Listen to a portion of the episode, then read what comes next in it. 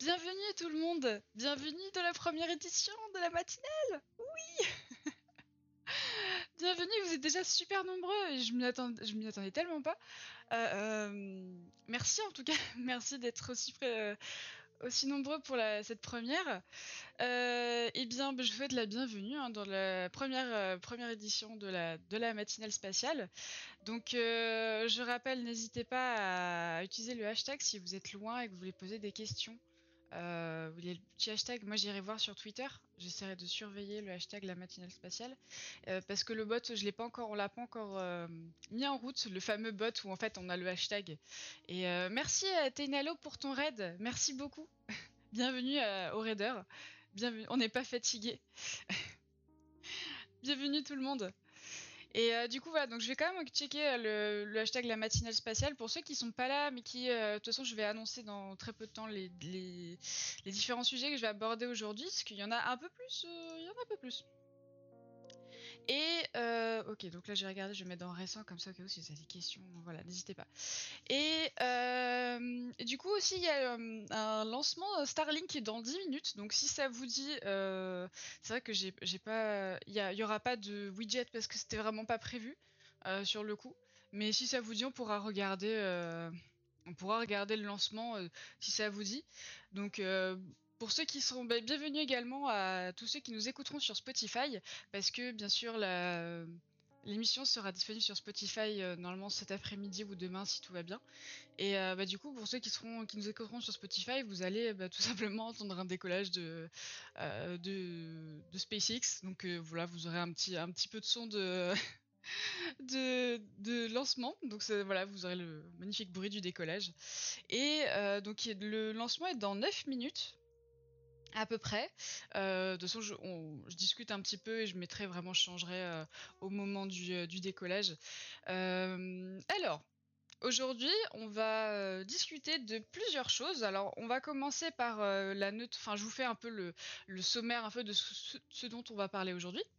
Donc, on va parler de la neutron de Rocket Lab parce que je ne sais pas si vous avez vu sur les réseaux récemment, enfin dans le monde spatial, dans les mes très chers collègues Space Geek, de la Vulga, euh, journalistes, etc. Euh, on a donc on a, euh, enfin Rocket Lab a, publié en fait, a annoncé leur nouveau lanceur moyen qui s'appelle la Neutron. Donc qui est un peu, enfin beaucoup de gens la comparent à la Falcon 9, même si je trouve qu'il y a très peu de ressemblances à part sur les pieds et parce que surtout au niveau de la capacité c'est vraiment pas la même chose. Toute façon, quoi, je comparerais avec d'autres lanceurs qui existent qui s'apparentent bien à la Neutron. Euh, on parlera également du rollout du Starship. J'essaierai de faire un point également sur ce qui s'est passé au niveau du SN10 parce qu'il y a plusieurs informations et euh, on essaiera de regarder un petit peu euh, ce qui s'est passé parce que de toute façon j'ai le replay qui est prévu tout ça. On parlera également de Dear Moon, Dear Moon donc qui est qui a été lancé donc par le par le milliardaire euh, japonais Yusaku Maezawa, euh, qui prévoit en fait d'envoyer huit personnes euh, donc sélectionnées dans le monde entier euh, pour euh, partir en fait à bord du Starship en 2023. Donc euh, je vous l'avais annoncé en live, il me semble que j'y allais participer, je l'avais annoncé sur Twitter aussi. Donc on essaiera de revoir un petit peu plus en détail euh, ce qui se passe et euh, également sachez que vous avez jusqu'au 14 mars pour pouvoir postuler et ensuite on passera aux choses un peu, petit peu plus sérieuses. Euh, niveau de la sélection, en tout cas, moi j'essaierai de vous tenir au courant de tout ce qui se passe, euh, comment ça se passera, tout simplement. Euh, également, on va parler. euh, alors oui, je devais vous parler du retour de la, Vega, mais apparemment Avio Group a supprimé leur tweet, donc euh, du coup, je, je sais pas si j'en parlerai. donc euh, on verra bien. Et bienvenue tout le monde, hein, bienvenue. euh, vous êtes super nombreux pour euh, cette première matinale, c'est incroyable. Merci, merci beaucoup. Starship meant to fly, exactement. Il y en a qui ont les bah, bref. Mais j'ai pas le droit de la passer. C'est un peu frustrant, j'ai pas le droit de passer cette, superbe chanson de Nicki Minaj qui s'appelle Starships. Donc voilà. Vous pouvez aller l'écouter si vous voulez, hein, mais euh, c'est très. euh, voilà. Un jour, j'aimerais bien passer au-delà de la DMCA et faire un live Starship avec la chanson de Nicki Minaj. Vous voyez, ça fait super rigolo. Voilà, c'est le, fameux. le petit délire. Euh, ensuite, on parlera également des dernières nouvelles de Supercam pour ceux qui n'étaient pas là hier, j'ai fait un live pour commenter un petit peu la conférence de presse du CNES pour aux dernières, bah, tout simplement le bilan de santé de l'instrument Supercam. Il y a des choses assez cool. On va voir qu'également on a pu avoir du son en fait du microphone de l'instrument Supercam. Et euh, du coup, ouais, ça va être. Euh, je vais vous faire écouter après, c'est quand même assez chouette. Donc voilà, ça, va être euh, assez cool. également, il y a eu des, premiers spectres qui ont été faits par les différents spectromètres, les différents lasers. donc, donc ouais. Pour l'instant, c'est cool, mais pas, on n'a pas encore d'analyse scientifique. Hein. tout ça va être transmis aux, aux scientifiques du LESIA qui vont justement analyser tout ça. et peut-être qu'on aura des résultats un peu plus tard. Euh, et on finira en fait euh, cette émission par euh, un petit clin d'œil à la journée des droits des femmes, journée internationale des droits des femmes, où en fait je vous conseillerais des, des comptes Twitter de jeunes femmes de science, qui sont des jeunes femmes que j'admire énormément. Et du coup, voilà, pour, pour justement, si vous cherchez des personnes très intéressantes à suivre prochainement sur Twitter, et eh ben, je vous donnerai les différents comptes Twitter. donc voilà, donc euh, j'espère que ça va vous plaire. J'espère que ça va vous plaire. Euh, alors, merci tout le monde. J'ai vu, merci à LifeWeb TV pour euh, le follow, merci Glacilois, et merci Bip to Bip, merci Jeff, merci Tainello pour le follow, et merci pour le raid encore. Et merci tout le monde pour tous les follow, merci beaucoup. Donc, donc voilà, euh, si ça vous dit, on va, passer sur le live Starlink vu que ça, va, ça commence dans 5 minutes. Alors c'était pas du tout prévu en fait le live Starlink, euh, mais euh, voilà donc il y aura pas, comme je dis, j'aurai pas le widget parce que c'était vraiment pas du tout prévu. Et du coup voilà, donc j'ai coupé la petite musique et je vais passer sur le live Starlink. As we launch more satellites, install more ground stations, and improve our networking software, data speed, latency, and time will improve dramatically. To learn more about Starlink or uh. find out if service is available in your area, head on to Star head on over to starlink.com. Voilà. Currently at T minus 5 minutes and 5 seconds and Falcon 9 is now moving Et voilà. to the final stages of the countdown. We're currently waiting for the Très bien, merci Flanflon.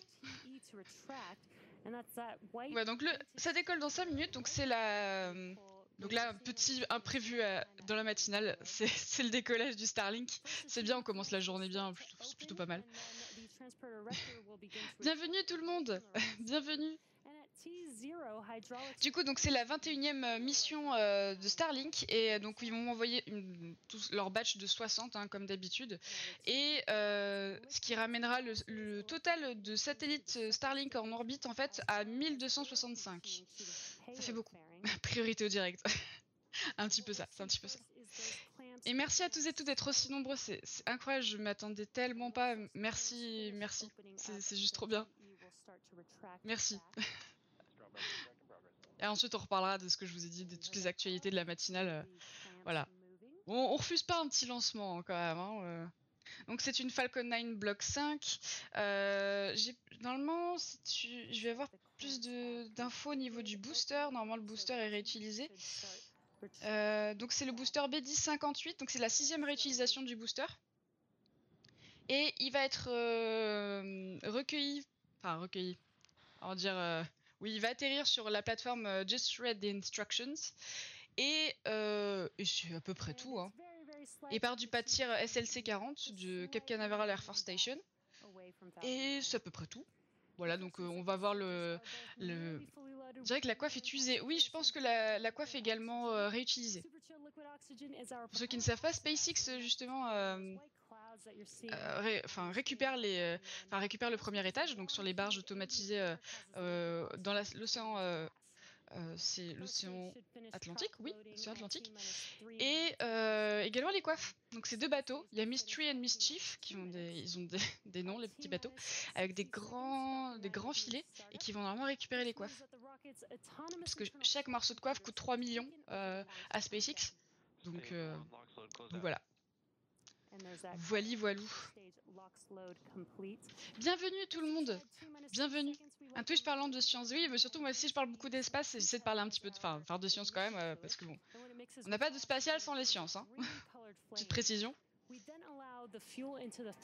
Alors attendez, je cherche juste mes notes. Now the Starlink payload continues to be healthy and the Falcon 9 team is tracking no issues on the rocket. Weather is still looking Hop. good for T0, and the range Ok. has cleared the surrounding ground, water, and airspace. Donc, euh, comme d'habitude, je couperai mon micro juste pour vous laisser profiter du décollage. hein. Et, euh, et après, on repartira sur la matinale. c'est bien, c'est un, lancement totalement imprévu, c'est juste trop bien. Une broutille, bah voilà, c'est pour ça qu'ils c'est pour ça qu'ils font des économies et c'est pour ça que le lancement SpaceX coûte moins cher. Euh, même si je crois que c'est minimum un million hein, pour euh, envoyer quoi que ce soit. Euh, avec la réutilisation, en fait, ça permet tout coûte moins cher, tout simplement. Et on en reparlera justement avec Rocket Lab. euh, juste après.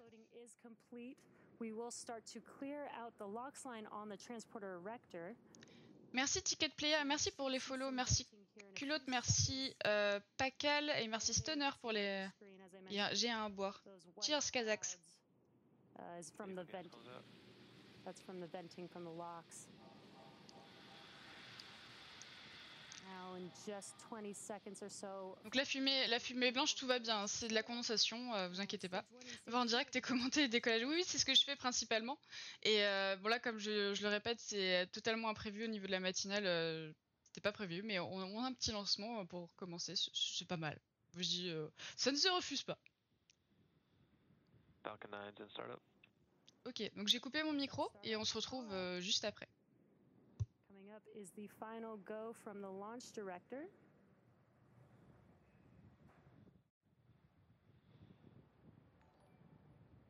Stage 2 is pressing for flight.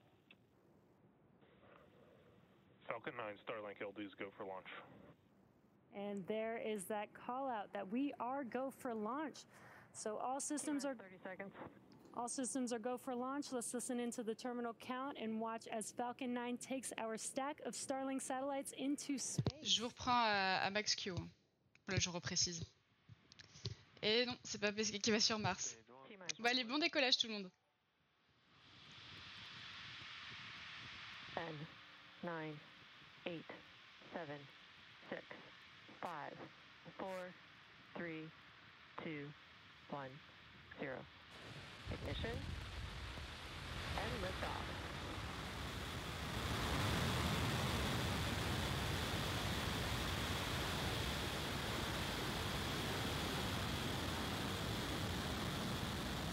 Stage 1 propulsion Vehicle is pitching downrange.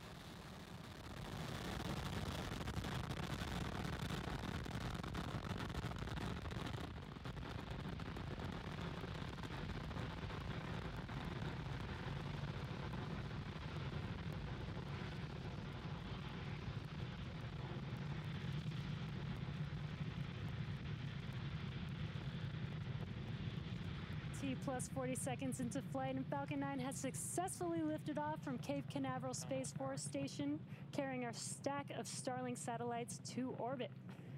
We're now throttling down our engines in preparation for Max Q, which is maximum aerodynamic pressure. This is the largest structural load that the vehicle sees on ascent. We've got an awesome supersonic. awesome view of first stage of, of Falcon 9 there on your screen. Max Q. There's that call out that we've passed through Max Q. Now, in about a minute, we'll have three Et re tout le monde. Donc là, on, a- on est arrivé à Max Q, donc en fait, c'est le point de pression dynamique maximale. Et c'est le point en fait où la force aérodynamique en fait euh, sur la, un engin spatial, sur, enfin, sur la fusée, est, euh, est maximale en fait au cours d'un d'un vol euh, atmosphérique. Voilà, et c'est un point, c'est le point vraiment euh, assez critique en fait, tout simplement de, du lancement, mais euh, on passe, on passe Max Q et voilà. SpaceX, ils ont l'habitude, tout va bien. Tout va bien. Vehicle is following a nominal trajectory. Good call outs there. Uh, first stage will then make its way back. Et euh, ensuite, on va assister donc L'inter en kilomètres cool. Bah oui, oui. Bah, normalement, j'ai les, j'ai ma propre télémétrie en fait. Du coup, euh, j'ai la télémétrie en fait du premier étage euh, avec pour voir le premier étage en train de redescendre. Et hum, mais là, euh, mais là du coup, vu que c'est totalement imprévu, que c'est pas prévu dans la matinale, bah voilà, on a un lancement Starlink. la routine habituelle totalement. Pas de souci, Raph, pas de souci. hein. Prenez votre temps, c'est le matin, de toute façon, de la matinale. Moi, j'ai mon thé qui est prêt normalement. Bien sûr, j'ai pris une tasse euh, Miko. SpaceX. Hop. Stage Voilà. separation confirmed.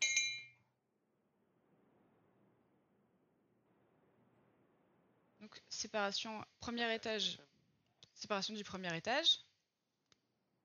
Et ensuite allumage du moteur du deuxième étage. Mata SpaceX, voilà. Hop, je attendre the que ça refroidisse un petit peu. Stage, Confirming SES1. Propulsion nominal. C'est que l'air applique la pression la plus forte au cours de la montée, ça augmente du décollage jusqu'à max puis c'est demi, exactement. Le décollage, enfin moi je l'avais pas prévu en fait, mais euh, on me l'a rappelé qu'il y avait un lancement Starlink et c'est vrai que moi je l'avais pas forcément prévu, qu'il y avait la matinale, mais du coup c'est inclus dans la matinale aujourd'hui. Ça voir ce que tu fais, je n'aurais pas assisté à tout le live car tu travailles, mais j'ai vu que tu as pensé au podcast. Oui, oui, merci beaucoup euh, c'est très gentil. Tout sera euh, dans le podcast. Mais euh, je vais peut-être couper la partie du, euh, du décollage euh, euh, parce que je suis pas sûre que ce soit très intéressant, sachant que je commente en même temps. Euh, fairing, fairing, on l'a pas trop vu en fait. Donc fairing, en fait, tout simplement, c'est la séparation de la coiffe. Alright, a- as Normalement, on voit les coiffes partir, ça fait ouh. targeted drop-off orbit, stage one will execute two burns in order to make its way back to Earth. Les décollages de nuit sont les plus beaux. Chill devant mon petit déj au top. Euh, bah, bon petit déj à tous et tous, euh, tous et toutes euh, qui sont en train de manger leur petit déj. Moi j'ai mangé un petit peu avant. J'ai monté à- à- avec moi. Monté Earl Grey. Une magnifique tasse SpaceX. Et je vais baisser un petit peu le son. Voilà. Comme ça, vous m'entendrez peut-être un petit peu mieux parler. Et euh, du coup, en fait, euh, je vais juste couper le live après, enfin couper euh, le live euh, juste après, en fait, l'atterrissage du premier étage, parce que c'est quand même un point qui est assez intéressant quand même, qui est quand même assez impressionnant. Et on n'assistera pas, je pense, au déploiement des, des Starlink, parce que bon, c'est les Starlink. euh. En fait, les sur enfin, c'est vrai que je, pour ceux qui ne me connaissent pas, les lancements, je fais beaucoup de, lance- de live commenté de lancement euh, SpaceX, hein, de tout. euh, Ariane, tout ce qui, ULA, tout ça. Mais c'est vrai que les Starlink, j'évite parce que je suis pas très très fan des Starlink et surtout, bah, c'est très redondant, il y en a énormément. Et du coup, on perd un petit peu le plaisir d'avoir un lancement en fait. Donc, Ça fait plaisir d'avoir des lancements de fusées sur Twitch. Merci Julien. Mais en fait, aujourd'hui, c'était un peu imprévu parce que je l'avais pas prévu dans la matinale. Parce qu'aujourd'hui, enfin, c'est vraiment euh, que la matinale à la base. Euh, mais je fais des lancements de, enfin, des, euh, des lives commentés de lancement euh, assez régulièrement. Dès qu'il y en a un qui est assez intéressant et qui est pas à 4 heures du matin, je le fais. En tout cas sur Twitch. Donc, donc voilà. Donc là, c'est totalement imprévu. Donc là, on va bientôt euh, assister à l'entry burn. En fait, tout simplement, c'est quand le premier étage va euh, rallumer 3 de, sur les 9 de ses moteurs euh, pour entamer la descente, en fait, tout simplement. Et, de également à refroidir, enfin à faire une sorte de protection en fait au niveau des moteurs lors de la, rentrée atmosphérique. Parce que même si chaque moteur en fait a un revêtement un peu comme genre de bouclier thermique, un tout type, enfin j'ai jamais vu de près à quoi ça ressemblait, mais apparemment ils en ont un. Et euh, ensuite, on assistera donc euh, au landing burn et du coup, ce sera euh, l'atterrissage sur la plateforme Just Read the Instructions. Commenter le déploiement des Starlink va devenir aussi ennuyeux que les reportages sur les bouchons de la 6 en été au JT. C'est un petit peu, c'est un petit peu ça, ouais. Oui, je suis en matinale, mais en fait, c'est, il y a un live Starlink en même temps. Du coup, on en profite. Moi, je dis.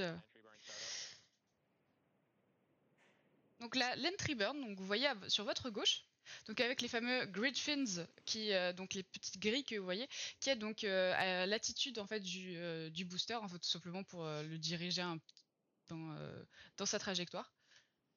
Et toujours à droite le moteur du deuxième étage qui continue de fonctionner. Et oui, je suis d'accord avec vous, justement, le Starlink, je suis pas très très fan du Starlink, hein, donc enfin de des satellites Starlink, sachant qu'ils veulent en mettre quand même euh, 42 000, je crois, euh, en orbite. Avant c'était 12 000, c'est passé à 42 000. Euh, voilà, les débris spatiaux, you know, euh, voilà euh, ce qui se passe. Parce que, en fait, quand on envoie des, des satellites comme les Starlink, surtout comme le- les en, en pack de 60, hein, parce que normalement, c'est voilà, c'est pas, c'est pas des packs de bière, c'est des packs de satellites. Euh, eh bien, euh, y a- c'est pas parce qu'on en envoie qu'ils fonctionnent tous, en fait. Et du coup, ça fait, même si ils sont prévus pour se désorbiter naturellement au bout de 5 ans, ça fait quand même des débris spatiaux, ça fait quand même de la pollution, c'est beaucoup, c'est voilà. Donc ça pose pas mal de problèmes. Même si euh, SpaceX a essayé de justement un peu consolider euh, et d'améliorer un petit peu leurs satellites et surtout euh, le fait que les satellites en fait Starlink réf- réfléchissent énormément le soleil et du coup c'est pour ça qu'on voit en fait cette traînée en fait dans le ciel. Mais mais bon, ça reste quand même là, pour moi ça reste des débris spatiaux, ça reste de la pollution. euh, Je suis pas sûr que ce soit si euh, si bénéfique que ça. Stage 1 landing burn. Ah, j'ai pas vu le, la question de de Gibus. Ça sert à quoi d'avoir plusieurs étages et de s'en séparer Exactement, c'est pour alléger le lanceur et c'est exactement euh, ce que ce que dit le geek. En fait, au fur et à mesure. Ah bah, attendez. On va, on va assister au landing. C'est parti. Et. Où la caméra le prend cher. Et ça a l'air d'être bon. Est-ce qu'on va avoir euh, une autre vision de la caméra? Oui, c'est bon. C'est bon. First stage on our drone ship. I've just read the instructions. This marks our 76th recovery of an orbital class rocket and the sixth recovery for this particular booster. Donc là, c'est la sixième récupération de, de ce booster même. Et donc là, euh, donc là, on va assister euh, à, au, comment, à la première phase en fait où le, enfin la première phase de mise, en, enfin de mise en orbite, enfin de trajectoire plutôt, a où euh, le deuxième étage va s'éteindre et ensuite va se rallumer un peu plus loin normalement. Voilà. Also, Donc je pense qu'on va s'arrêter là pour le euh, pour le Starlink. Parce que bon voilà, ça reste un Starlink. Hein, euh. Hop, je vais remettre la petite musique euh, de café.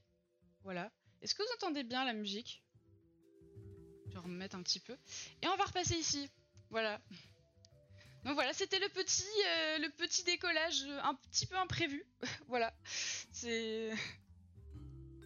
Il y a euh, à chaque instant, un paquet d'avions qui clignotent dans le ciel et ça gêne personne. Non, mais les, les Starlink, c'est plutôt au niveau des astronomes professionnels, pour les observations que ça pose problème.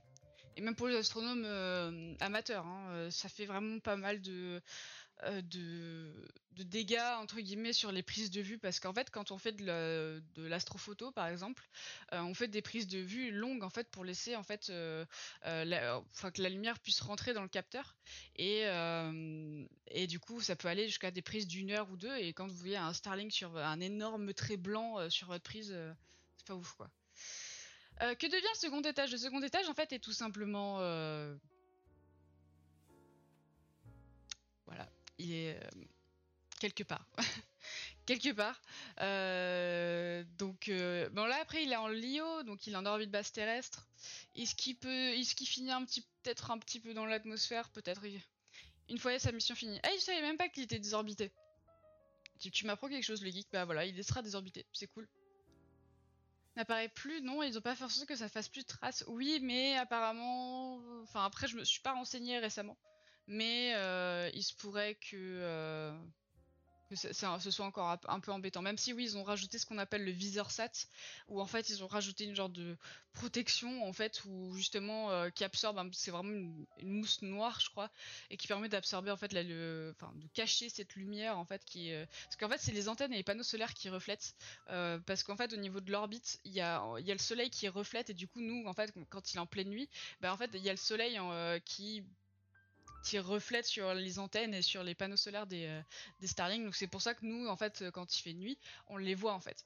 Et, euh, apparemment, en fait, euh, ils ont mis ce fameux visor sat qui, ils ont tenté la peinture noire, mais le gros, le gros du reflet, c'est le gros panneau solaire, mais on qu'on ne peut pas donc peindre. C'est ça. Mais j'a- j'avais vu, en fait, j'ai semble que c'était une mousse, que c'était pas forcément une peinture. Mais peut-être qu'ils ont changé, je sais pas. C'était vraiment le tout premier truc visor sat, donc de quand je m'y étais renseignée. Mais comme vu que je fais plus les live Starlink, euh, voilà. Euh, et bien, vous savez quoi, c'est, euh, on va reprendre, je pense, bah, les actus de la matinale. Voilà, donc nous avons assisté à notre petit lancement Starlink et bon, ça reste les Starlink. Bah, je vais boire un petit coup, d'un petit, une petite gorgée de thé. Cheers, tout le monde.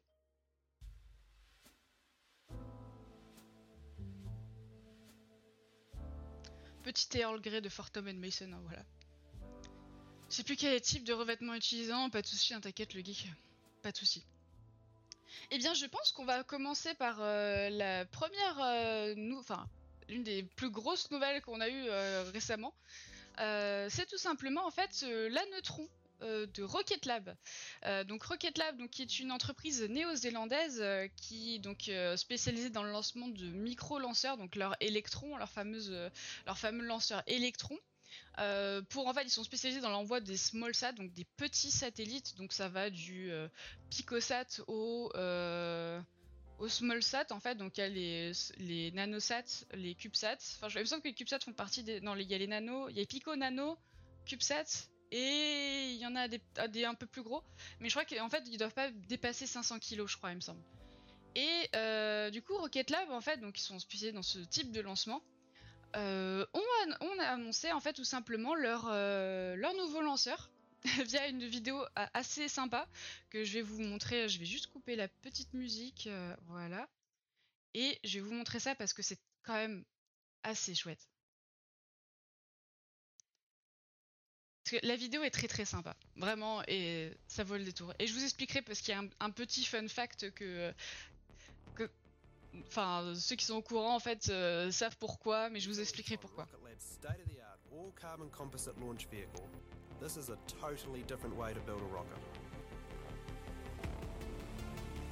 Donc là, on voit un petit peu la chronologie de tout ce qui s'est passé chez Rocket Lab. Donc là, enfin l'avantage, entre guillemets, le, petit détail en plus qu'a Rocket Lab, c'est que leur euh, leur moteur Rutherford euh, est totalement imprimé en 3D. Enfin, du moins, les pièces, euh, les plus grosses pièces sont imprimées en 3D en 24 heures. Et ils utilisent également des turbopompes en fait électriques avec des batteries en fait et qu'on voit euh, lors de leur lancement qui, qui, partent en fait, qui ils éjectent les petites batteries parce qu'ils en ont plus besoin. Four, three, two, one, Donc là, c'était le premier lancement réussi de, de Rocket Lab. Des pompes, euh, turbopompes. Bah si, les turbopompes électriques. Si si. C'est leur turbopompe électrique normalement. Bon, enfin, à chaque fois que je me suis renseigné, c'était toujours turbopompe. Mais euh... après, est-ce que c'est au niveau de la traduction, euh, le geek, tu parles ou? Euh, Alors là, je sais pas du tout, imaginaire. Pompe entraînée par une turbine. Turbo n'est pas électrique. Oui, non, d'accord, oui, d'accord, ok. Mais je sais pas, en fait, j'ai toujours vu euh, turbo pompe, euh, c'est pour ça, j'ai pas. Euh, j'ai pas checké, donc peut-être les pompes électriques alors. Sûrement. Donc là, y a eu, ils ont commencé à étudier la réutilisation et ils ont, on va le voir, récupéré euh, voilà, le premier, premier étage de la, de la électron. La turbine met un moteur électrique, donc pompe ou électropompe. Ok, d'accord. Oui, oui. Ouais, ils ont récupéré le premier étage, mais il est quand même allé. Enfin, il s'est pris de l'eau salée. Euh, l'eau salée, ça. On va dire que un premier étage de, de, lanceur et de l'eau salée, ça fait pas bon ménage, on va dire. Donc, elle sera pas réutilisée. Mais attention.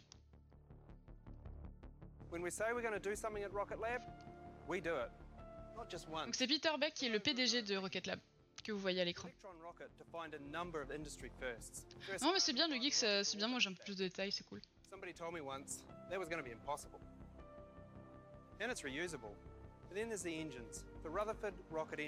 Donc vous voyez la taille du, euh, du moteur Rutherford, c'est pas très très grand. Hein.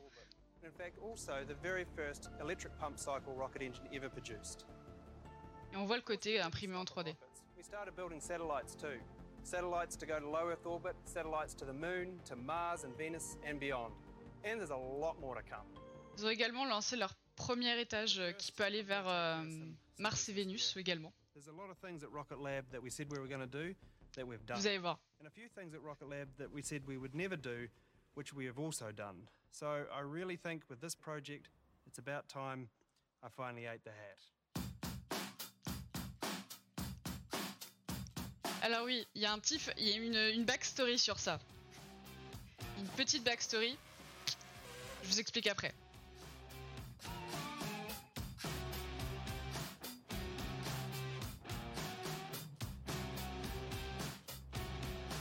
Avoidance of all doubt, this hat is not tasty.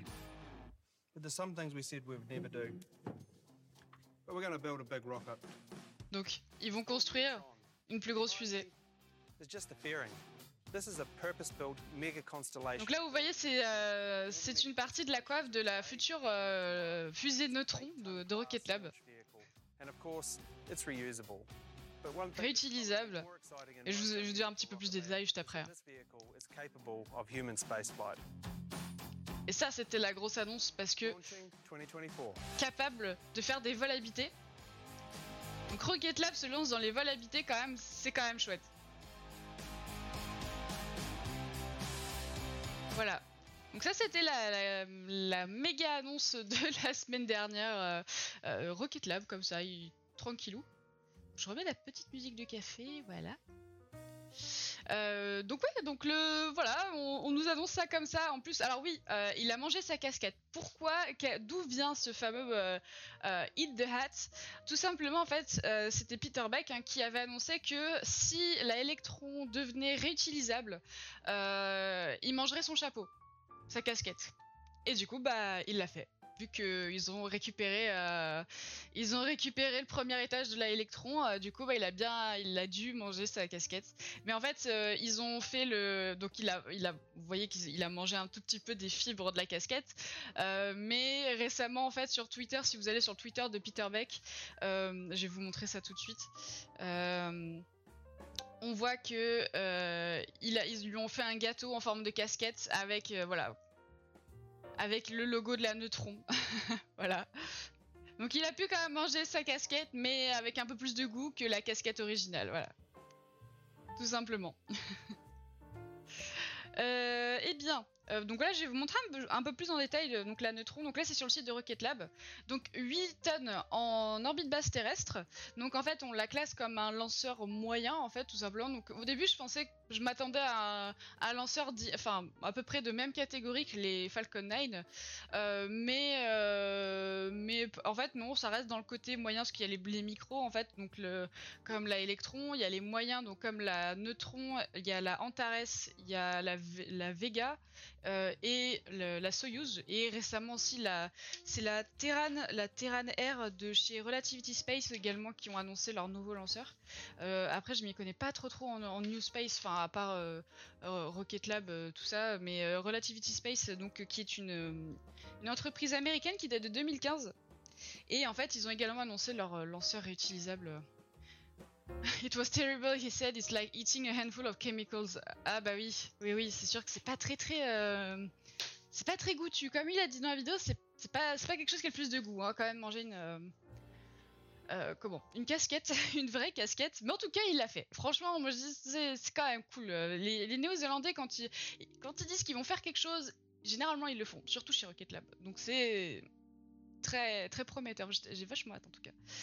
Euh, du coup, également donc euh, 1,5 tonnes en euh, donc vers Mars et Vénus. Euh, pourquoi pas euh, pour faire des missions en fait bien sûr toujours à, bas coût hein, surtout c'est pour ça que là euh, le lanceur sera réutilisable. Donc le premier étage sera réutilisable. Euh, on verra si les autres parties comme la coiffe tout ça va être également réutilisable Euh, parce que en fait tout simplement le côté réutilisable c'est pour ça également que beaucoup de gens utilisent la Falcon 9 c'est parce que ça coûte moins cher. Euh, parce qu'il n'y a pas de il y a juste le processus de maintenance en fait de remettre en état euh, entre guillemets le- les moteurs tout ça mais sinon enfin changer les grosses pièces qui ont, qui ont qui doivent être changées. Mais sinon en fait le ça coûte moins cher parce qu'il bah, n'y a pas de grosses pièces il n'y a pas de, fusée à, refaire en fait tout simplement. Donc voilà c'est pour ça que le réutilisable c'est quand même la nouvelle donne c'est voilà, le nouveau truc quoi et, et c'est assez cool. Et du coup en fait euh, ce que j'avais vu alors je n'ai j'ai pas réussi à trouver ce fameux press kit où en fait ils annonçaient euh, le euh, comment la neutron et en fait on voyait qu'il y avait plusieurs petits on voyait la comparaison donc entre, entre la Falcon 9 et la neutron au niveau de la taille également. Donc là vous voyez la neutron en entier.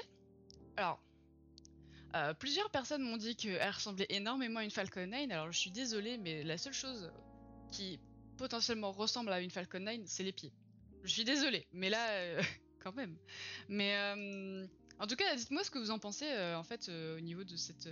Je vais faire un petit poll, voilà. Est-ce que. Est-ce que la. Est-ce que la neutron ressemble à. Hop Ressemble à la F9 Juste pour savoir un peu ce que. Parce qu'en fait, on, on est pas mal à avoir des avis vachement différents dessus. Et euh, parce qu'honnêtement, je trouve pas. ça- Je trouve juste une, une électron qui est juste assez large, en fait, tout simplement. Alors, oui. Alors, je vais mettre oui. Euh, non. Un petit peu. Un petit peu. Voilà. Et je vais mettre ça, je vais mettre 3 minutes, c'est bien. Voilà, donc n'hésitez pas à voir un peu ce que vous en pensez.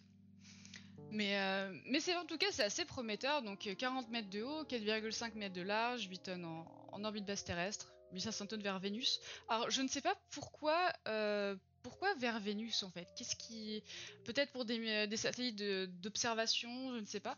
Mais euh, mais je, je sais pas pourquoi en fait, euh, pourquoi Vénus, Mars encore, pourquoi pas. Mais euh, le kiff de Beck, ok pourquoi pas, pourquoi pas. Donc euh, Ergol euh, Kérolox, euh, donc oxygène liquide en, comburant et du kérosène euh, RP1 euh, en, carburant. Également utilisé sur la électron, si je dis pas de bêtises, je vérifie juste si c'est bien. Normalement, oui, ça allait également en Kérolox. hein. Euh, Hop. euh, On a le payload user. c'est ça, c'est bien du Kérolox. Donc voilà, en fait c'est tout simplement une très grosse électron euh, qui est capable euh, donc euh, de beaucoup plus que la, petite électron, hein, c'est normal. Euh, également donc apparemment à partir de 2024 on devrait la voir, mais également ce qui est assez cool, c'est que il prévoit de faire de, il veut trouver la phosphine peut-être. Pour les détections atmosphère de pourquoi pas en fait, hein, vraiment, je pense c'est bien qu'il propose ça parce que si euh, par exemple il y a des personnes qui veulent envoyer des, euh, des small sat en fait tout simplement. Euh, bah, c'est tout simplement le site de Rocket Lab, je vous mets ça dans le... Hop. Je vous mets ça dans le chat. Mais ce qui est assez cool aussi, c'est qu'ils veulent faire du lancement habité, donc euh, lancement avec des astronautes. Euh, donc on dit du vol habité, lancement habité, euh, c'est voilà, ce qui concerne vraiment les vols avec astronautes à bord, enfin avec équipage, du moins. Mais c'est vrai que, en fait, j'ai du mal à encore visualiser en fait ce- cette, cette neutron, et j'imagine mal encore des personnes en fait à bord, en fait avec une capsule. Donc on sait pas vraiment s'ils vont faire leur propre capsule, parce que pour lancer des astronautes, il faut une capsule, potentiellement un système de sauvetage, euh, donc un système d'éjection d'urgence, tout ça, comme, euh, enfin comme SpaceX, hein, euh, voilà, ou comme la Starliner, on l'attend, on l'attend plus la Starliner. On dirait Sea Launcher en vrai, c'est vrai, on- ça ressemble un petit peu à Sea Launcher. Et, du coup, voilà, donc on ne sait pas encore, c'est encore un peu, il y a des on n'a pas encore tous les détails, mais en tout cas c'est très prometteur. C'est très très prometteur. Aussi en fait le comment ce, ce lanceur est surtout aussi dédié au, lancement de méga constellations comme euh, par exemple, je prends l'exemple hein, euh, des OneWeb euh, qui, est lancé par les Soyuz. D'ailleurs, Dani, c'est toi qui m'avais dit hier que les Soyuz en fait faisaient 9 tonnes en, orbite basse terrestre et du coup le Soyuz est considéré comme lanceur moyen. Et du coup, bah, je ne savais pas du tout. Voilà. Du coup, voilà, je voulais vous montrer un petit peu la comparer, parce que je trouve qu'elle ressemble énormément à l'Antares de, euh, de Northrop Grumman. Euh, tout simplement, l'Antares c'est utilisé pour envoyer les cargos euh, Cy- Cygnus de vers l'ISS, tout simplement les cargos ravitailleurs. En fait, elle fait que ça, hein, elle fait tout simplement que ça. Et, du coup, voilà, donc je trouve qu'on peut, on pourrait la comparer plus à un petit peu. Ok, d'accord, un petit peu, un petit peu, un petit peu alors. Et on pourrait vraiment la comparer à une Antares, je trouve vraiment vraiment on les met à côté et elles se ressemblent énormément, je trouve au niveau de la... si on fait vraiment structurellement parlant. Et également l'Antares euh, fait également 8 tonnes en orbite basse terrestre et elle fait 9,9 mètres de haut et 3,9 mètres de diamètre, donc un peu plus moins large et un petit peu moins haute. euh. Oh oui, carrément. L'Antares elle fait, elle fait que 9,9 mètres de haut Ah là elle va faire 40 mètres quand même, ah, ok ouais. Pourquoi pas? Oui, ok. Donc la, la neutron sera beaucoup plus grande que l'Antares. La neutron va d'ailleurs partager le pas de tir Antares. D'accord, ah oui, c'est vrai qu'ils vont partir de. Euh, de Vandenberg. Et euh, c'est vrai que euh, Rocket Lab, justement, a, également aussi leur. Ah non, c'est Wallops Oui, Wallops, pardon. En, c'est, en Virginie. Oui, je confonds toujours les deux. Ils sont pas du tout au même endroit. Pas du tout. Et c'est vrai que Rocket Lab avait un nouveau contrat pour justement tirer depuis Wallops. Ok. Ok, ok. Donc voilà, donc c'était euh, la dernière annonce hein, de, Rocket Lab. En tout cas, j'ai- vraiment hâte parce que je suis hyper fan de, euh, euh, Rocket Lab. Vraiment, j'ai vraiment hâte. Enfin, je suis de très près tout ce qu'ils font et que ça va, être, ça va envoyer du pâté. hein. Je sais pas ce que vous en pensez. Non, elle partira pas de Nouvelle-Zélande, elle partira des États-Unis. Elle partira de l'île de Wallops en, Virginie. C'est en Virginie, en Wallops, si je me trompe pas. Alors attendez. Wallops. Ah oui, c'est bien Virginie. Je vais vous montrer à quoi ça ressemble. Euh, hop là. Ça ressemble à peu près à ça. C'est de où C'est le truc en Nouvelle-Zélande? C'est une entreprise néo-zélandaise, euh, Rocket Lab, qui est là depuis quand même quelques années. hein, depuis, euh, Il me semble que j'ai plus. Euh, est-ce que tu as la date? Je vais regarder euh, Rocket Lab. Rocket Lab, on va regarder ce que Wikipédia, ils ont toutes les dates. Donc c'est juin 2006, euh, la création de, Rocket Lab. Ils en sont quand même ici. Franchement, c'est assez. Je trouve ça très très prometteur. hein. Euh, Je sais pas vous, mais euh, c'est quand même assez cool. Donc voilà, c'était donc pour la. Et également, oui, il y a un petit tacle à, SpaceX sur leur. Enfin, j'ai pas l'image du tout. Où. Enfin, parce qu'en fait, c'est dans le press kit, mais on ne peut pas le trouver, ce fameux press kit. Je l'ai vraiment, je l'ai pas trouvé du tout.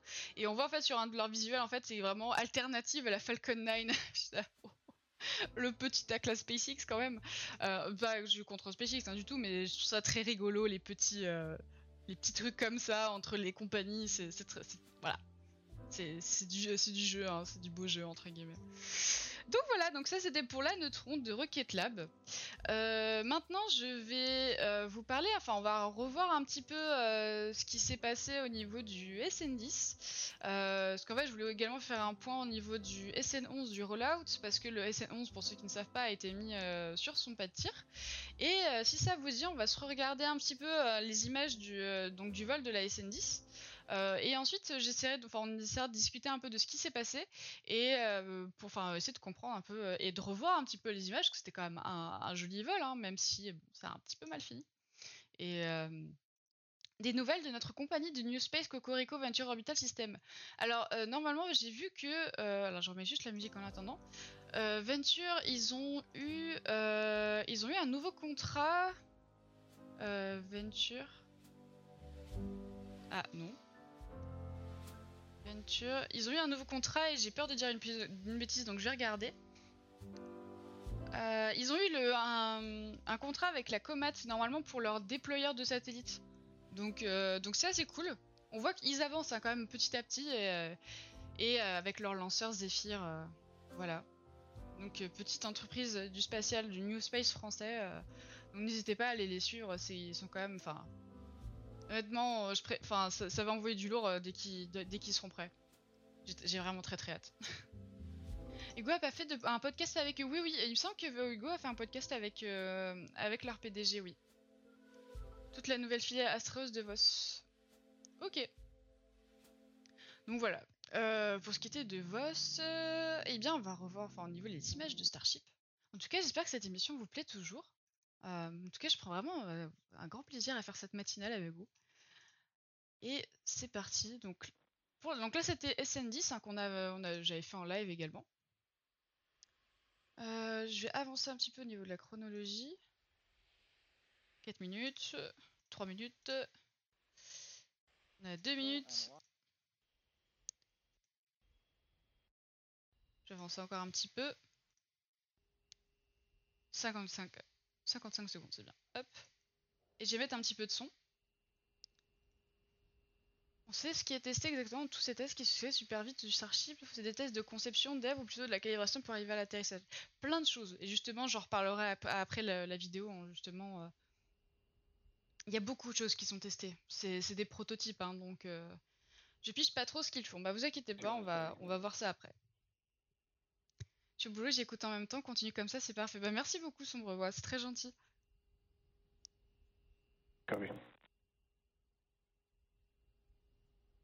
Ce qui est assez épuisant avec les live Starship, c'est que souvent il y a des reports dans la même soirée et il faut tenir les, les lives de, de 4 heures. C'est assez, assez, 9, 8, assez fatigant, 7, 6, 5, mais ça vaut toujours le coup.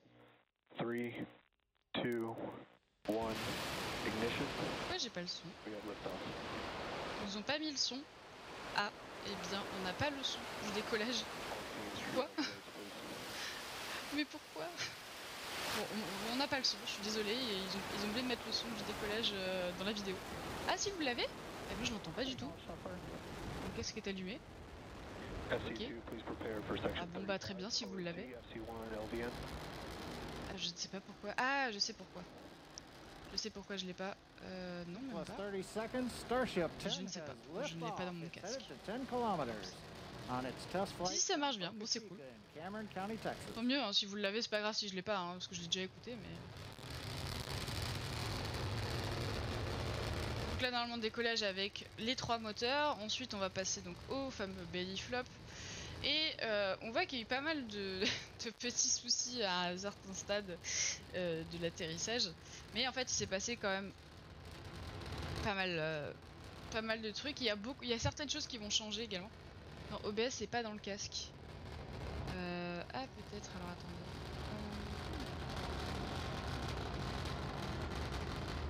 C'est bizarre parce que moi j'ai- j'entendais tout. Bah non, moi je pas. Bon, c'est pas grave. C'est pas grave si je l'entends pas. Donc ce vol était quand même assez chouette hein, parce qu'on on l'attendait en fait tout simplement, on l'attendait énormément.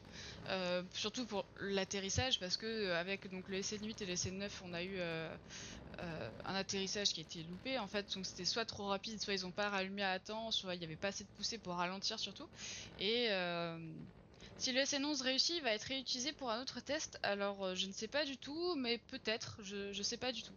Euh, possible c'est possible hein, parce que ça reste quand même si euh, le SN11 est, euh, est intact hein, vraiment euh, intact je pense qu'ils peuvent le réutiliser pour faire plusieurs tests après. pourquoi pas? pourquoi pas? parce que en fait c'est tout enfin c'est une- on dirait pas mais c'est une carcasse qui est complètement vide hein. on dirait pas mais il y a juste bah, les réservoirs euh, mais et les moteurs hein, tout simplement tout le système d'alimentation des moteurs mais c'est tout. Il y a absolument rien c'est c'est de la tôle vide.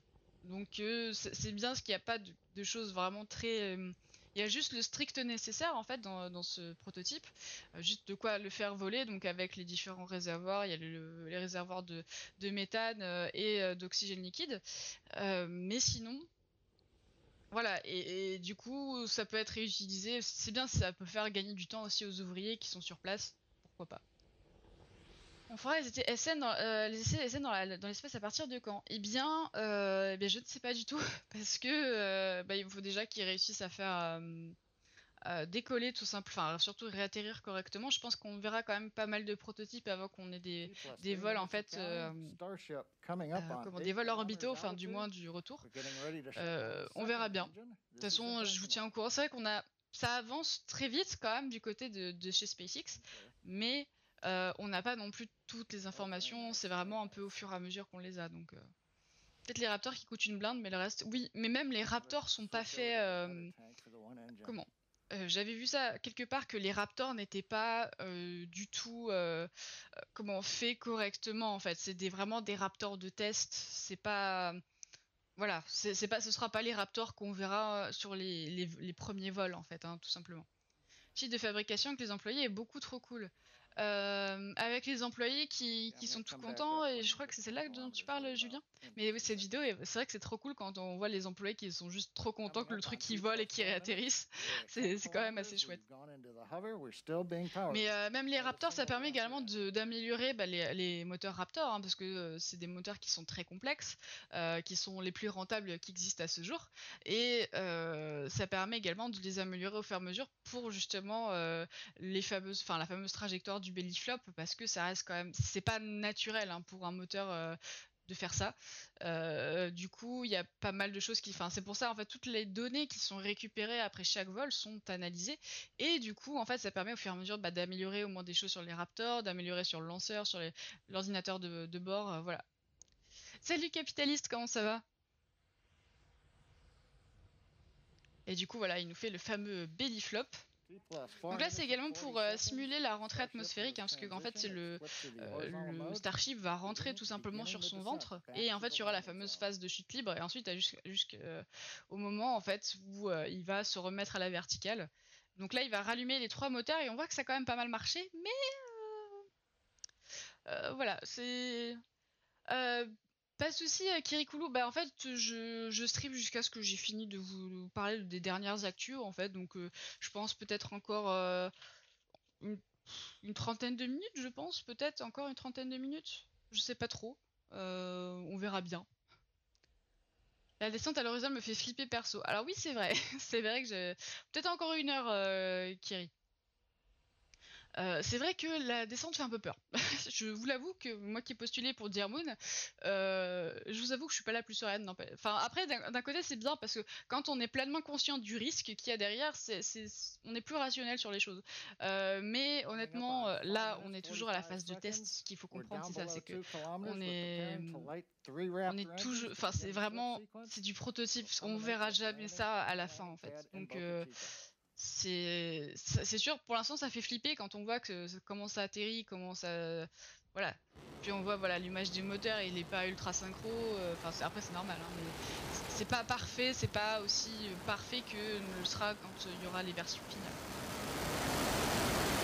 Donc là en fait au fur et à mesure donc il réallume au moment du passage à la verticale et ensuite il diminue en fait tout simplement. Euh, et là on voit le petit rebond le tout petit rebond euh, en fait, tout simplement pour diminuer la vitesse hein, euh, pour, euh, du- de la descente du lanceur. Tout simplement. Euh, du coup, alors là, je sais pas si on va assister à l'explosion. Ah, si, quoi que. Alors, donc là, c'était la version finale. Je ne sais pas si il y a l'explosion. Non, il n'y a pas l'explosion. Donc là, on ne voit pas, mais euh, en fait, le lanceur a énormément subi euh, lors de sa descente, tout simplement. Alors attendez, je vais remettre juste la petite musique comme ça. Euh, c'est vrai que moi, je, n'entends plus rien. J'ai juste rallumé mon casque. Je, coupe juste le.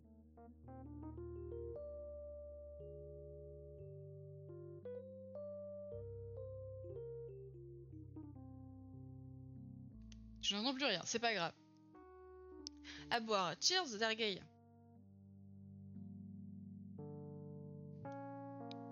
Peut-être un petit problème avec mon casque, mais euh, tant que tant que vous entendez le, que vous entendez le, live, enfin de la musique, tout va bien, j'espère. Merci Antoine pour le deux droit.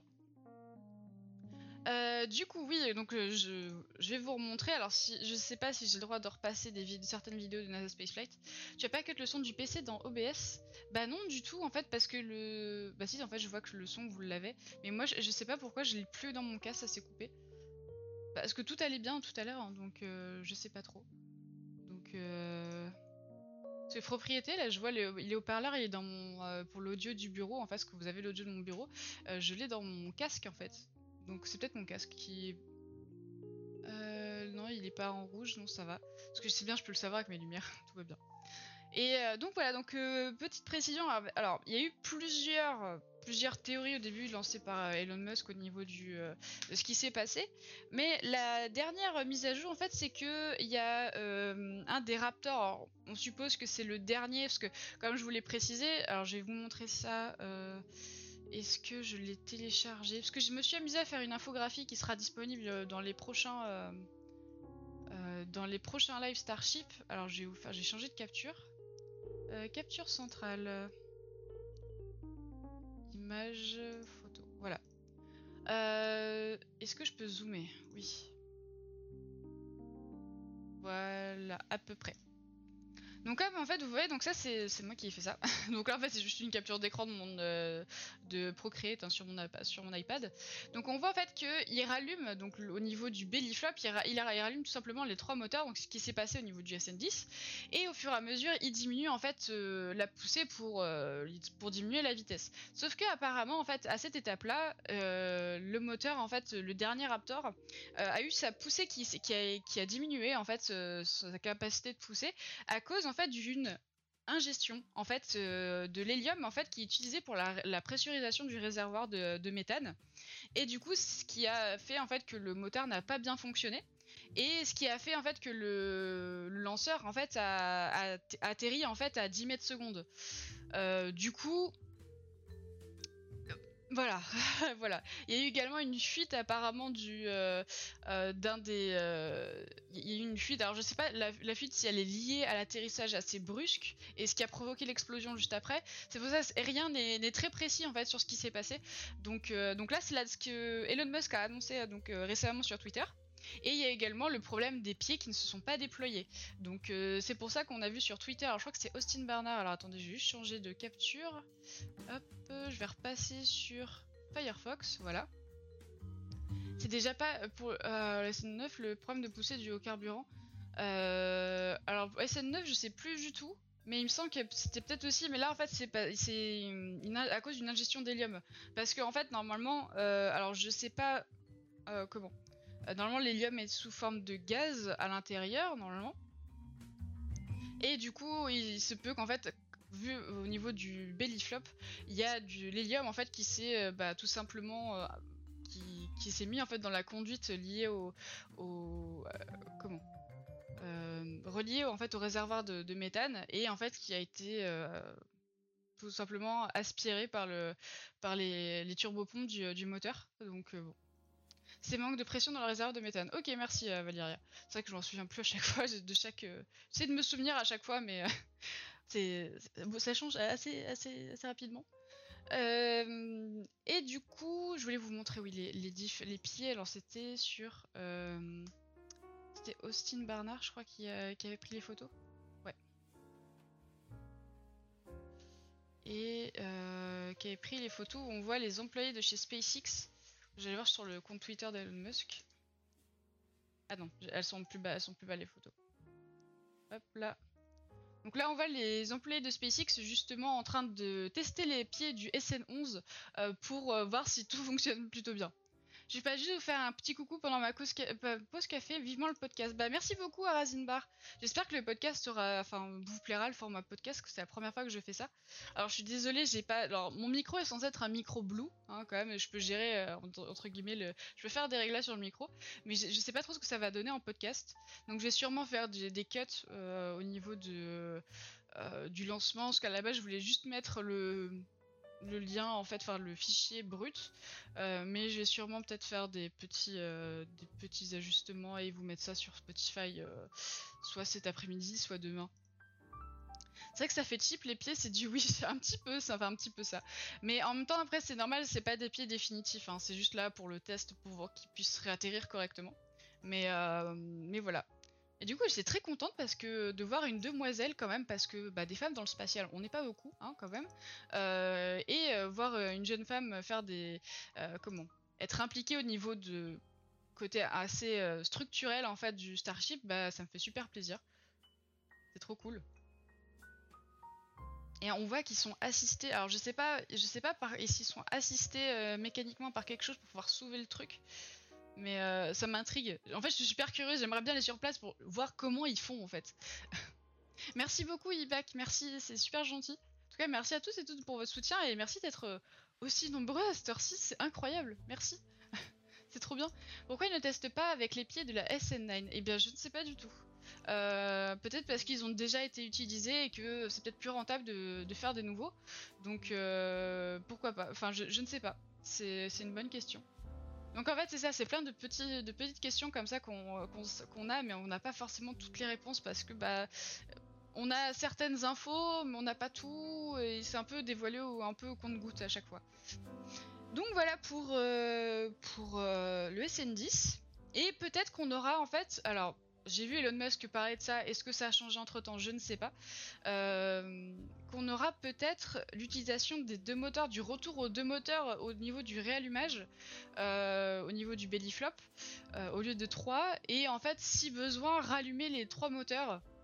Donc ça m'a l'air super complexe, mais pourquoi pas, on verra ce que ça va donner hein, prochainement pour le SN11. Euh, donc apparemment ils veulent faire comme ça pour, pour le prochain vol. À voir. À voir, à voir. Super idée cette matinale je trouve, Bah, merci beaucoup Nanosan.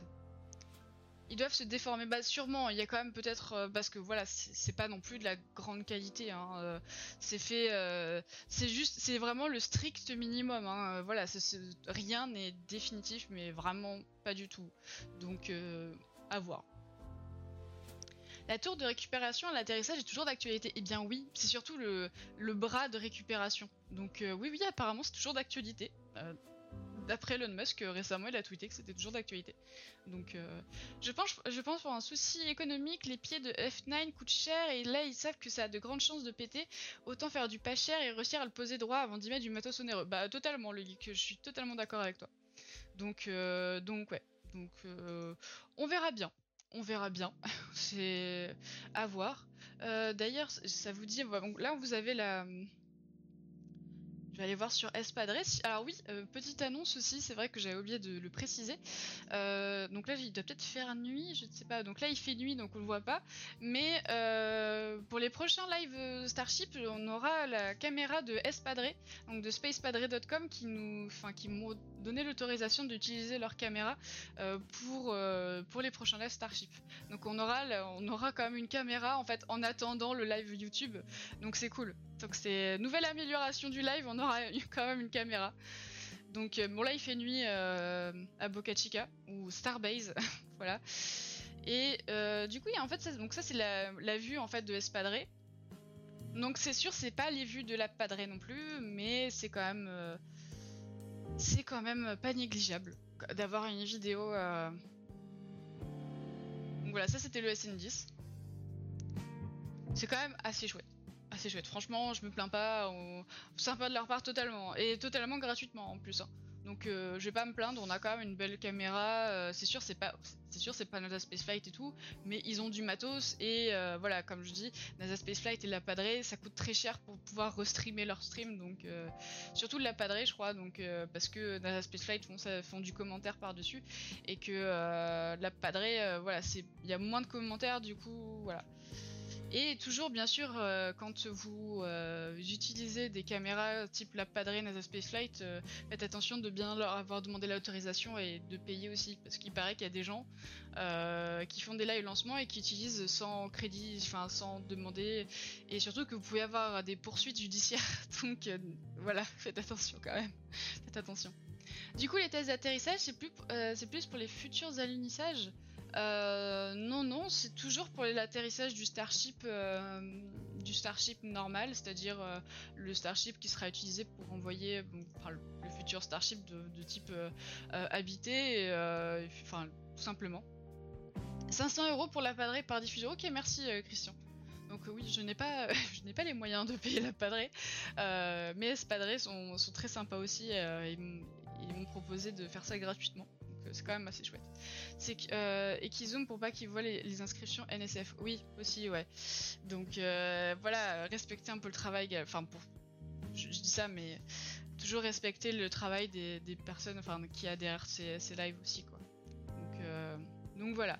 Est-ce qu'on a un petit rollout euh, Je voir SN11 euh, rollout. On va voir un petit peu.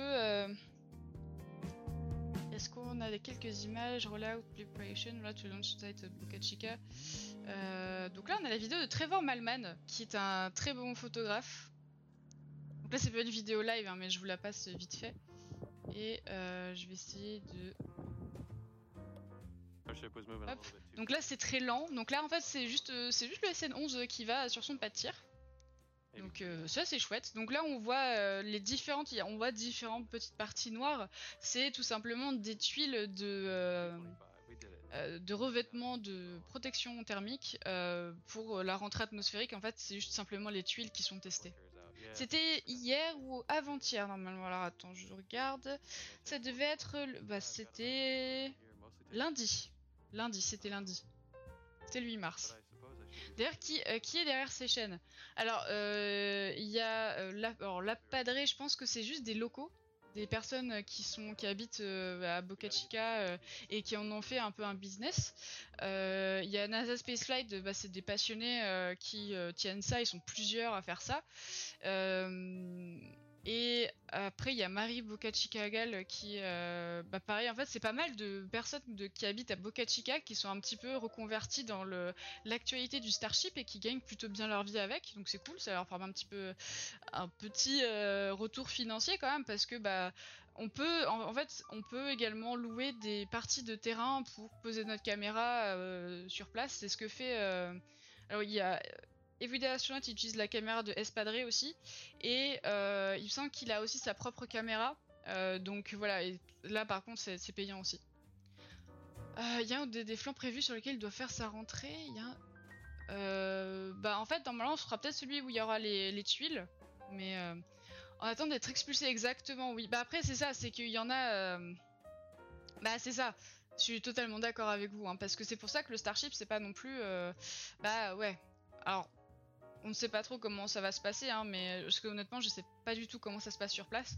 Mais oui, pour ceux qui ne savent pas, c'est vrai que euh, SpaceX aimerait euh, entre guillemets. euh, entre guillemets, alors je sais pas, honnêtement je sais pas, euh, mais euh, racheter la ville de Boca Chica pour en faire tout un centre euh, pour, euh, SpaceX et également déloger les personnes euh, euh, qui habitent là-bas. Donc euh, c'est pour ça qu'il faut rester objectif hein, quand on parle de spatial. euh, C'est pour ça que c'est pas pas tout beau tout rose hein, spatial du tout. Et c'est pour ça aussi justement que je me permets de vous expliquer certains de ces détails-là parce que c'est il faut être objectif quand on parle de spatial et c'est vrai que ce- c'est ces parties-là qui sont vraiment pas cool. Euh, mais euh, mais bon. C'est malheureusement, euh, je pense que même les habitants peuvent rien faire quoi. Donc euh, et c'est passé, et c'est vrai qu'il s'est passé la même chose à Kourou. Il me semble que oui, ouais. Et euh, ils avaient fait, bah, je sais plus, j'avais vu une émission sur, euh, sur, alors je sais pas si c'était le C'est pas sorcier sur Kourou, où j'avais vu un documentaire sur les personnes euh, qui habitent à Kourou et justement la cohabitation entre le centre spatial et, la ville de Kourou. Et en fait, on voyait qu'il y avait pas mal de différences, surtout ça clashait entre les, ingénieurs qui travaillent au centre spatial guyanais et la vie assez pauvre en fait à Kourou, ça, clashait un petit peu en fait. Mais après, je sais pas, c'était un vieux documentaire, hein, donc je sais pas si ça a changé encore actuellement, parce que euh, je ne suis jamais à la Kourou. J'espère un jour y, y aller pour voir une Ariane 5 décoller, euh, mais également découvrir la. Comment? Bah, Tout simplement la, la Guyane, quoi. Mais, euh, mais ouais, je sais pas du tout comment ça se passe là-bas actuellement. J'ai cru, comprendre que certains avaient négocié le maintien d'accès à leur terrain pour y mettre des caméras en échange de l'expulsion. Ok. 29 Thank you so much. Ok, d'accord. Ok.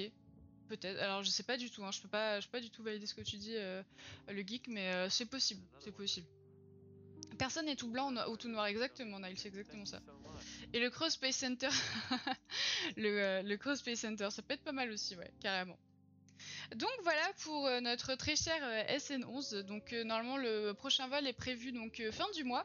Euh, là les prochaines étapes ce sera le test de pressurisation pour voir si tout va bien, euh, s'il n'y a pas de fuite, euh, si tout va bien au niveau de la structure interne, et également le, tir, la mise à feu statique, le static fire. Et ensuite on verra sûrement le, le décollage plus tard. Donc on verra bien. De toute façon je vous tiendrai au courant. Je ferai peut-être un live pour le static fire, je ne sais pas. Je vous tiendrai au courant.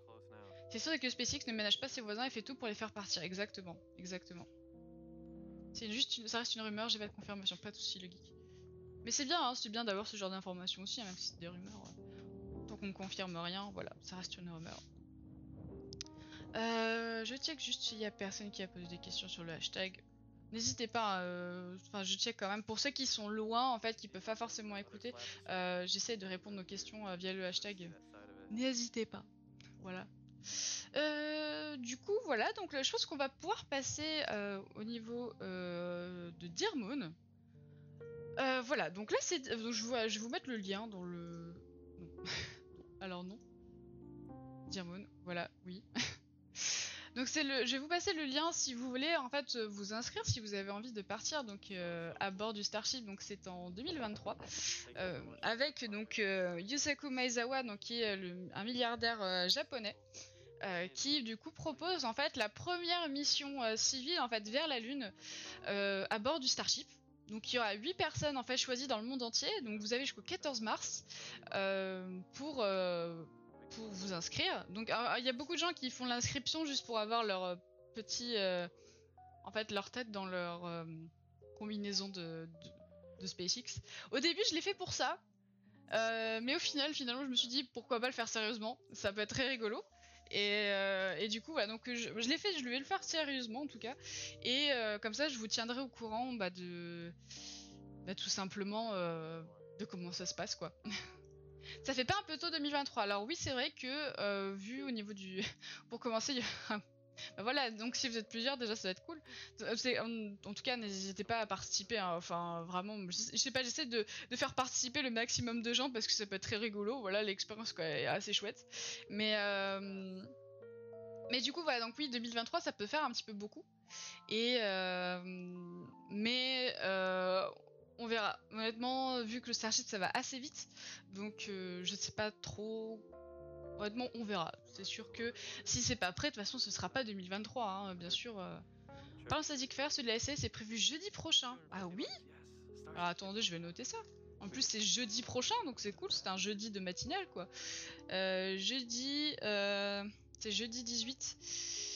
Euh, 18 mars, euh, Static Fire de la SLS. Fire SLS. En plus, si ça se déroule pendant la matinale, ça peut être sacrément chouette. Alors, j'ai vu passer un à boire. Merci à Khalidou Yassine pour le à boire. Cheers! C'est vrai que j'avais monté, j'ai un peu oublié de monter, il a, bien refroidi. Alors attendez. hein. Cheers 2.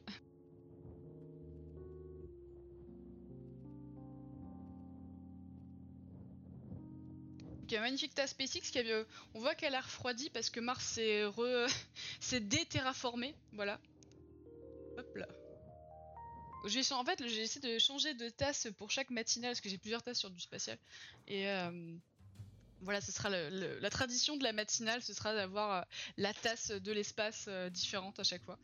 Donc j'en ai pas des masses, hein, mais on verra bien. Donc voilà, et également il y a un filtre, enfin, je vais dire Snapchat, mais plus personne n'utilise Snapchat. enfin, je sais pas. mais euh, il y a un filtre Instagram que j'ai mis sur mon Instagram, donc n'hésitez pas à aller voir, et également qui est disponible sur Facebook aussi. Donc euh, voilà, c'est rigolo, c'est rigolo. Voilà. Euh, au niveau du, de la timeline, de la chronologie, du coup, donc de mi-2021 jusqu'à... Ok, donc l'équipage est sélectionné à fin juin. D'accord. Et en fait, c'est à partir de là qu'on va commencer la préparation le training. Ok. Bah pourquoi pas. Pourquoi pas. Donc là, ce sera donc le plan de vol, tout simplement, de, de la mission euh. Donc euh, apparemment, c'est on revient au bout de 5 jours. 5 jours, bon, pourquoi pas. Et euh, à voir, honnêtement, à voir euh, ce que ça va donner.